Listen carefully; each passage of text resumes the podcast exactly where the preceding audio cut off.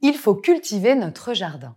Qui ne connaît pas cette célèbre formule de Voltaire qui, dans son conte philosophique, Candide ou l'optimisme, vole au secours de la terre Vol, terre, il y a un truc. À creuser. Car c'est bien à elle, la terre, qu'il nous rappelle, à l'importance de demeurer ancré, terre à terre, pour ne pas finir demeurer, tête en l'air, accroché à des théories qui marchent sur la tête. À l'instar de Pangloss, cette tête pensante et star du livre qui s'entête à soutenir que nous vivons dans le meilleur des mondes possibles. Hmm. Voltaire en fait ici un défenseur ridicule de la philosophie de l'optimisme, cher à un véritable philosophe du XVIIe qui s'appelle Leibniz, pour lequel, oui, Dieu a fait le meilleur des mondes possibles. Le meilleur Tu dérailles, raille Voltaire. Regarde autour de toi, c'est la cata. Et en effet, dans les faits, tous ces personnages sont poursuivis de malchance. Candide, le fameux, chassé de terre, enrôlé dans une guerre, entouré de gens qui, pour la plupart, terminent six pieds sous terre, sans parler de maintes galères et de tremblements de terre. Bref, c'est le bouquet.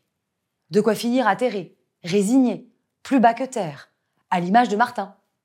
Hein, Martin? Le philosophe très pessimiste pour le coup et adversaire de Pangloss. De quoi plus modérément finir par perdre en naïveté, en candeur, à l'instar de Candide, la vedette du livre qui fait voler en éclats cet indéfectible optimisme méta béa. Pourquoi? Eh bien car il se plante. Le meilleur n'est pas donné, il est à conquérir. C'est pourquoi, pour Voltaire et la plupart des Lumières, l'optimisme n'est pas donné.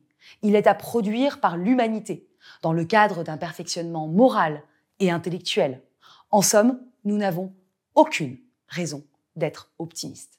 Nous devons faire œuvre de raison pour nous rendre optimistes. Par le fruit d'une activité, d'un travail, il faut cultiver notre jardin. Autrement dit, il faut envoyer du bois. Il faut travailler pour avancer dans la vie. Le bonheur se cultive, s'entretient. Il est à portée de main, à prendre en main. Cessons donc de nous prendre la tête, de remuer ciel et terre pour tenter de résoudre les problèmes du ciel. Revenons sur terre.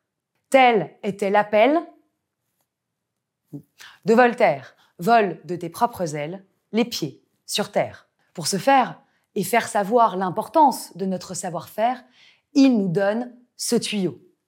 Il nous fait une fleur, puisque la vie ne nous en fait pas. Cultive ton jardin. Car voir la vie en rose, ça s'arrose.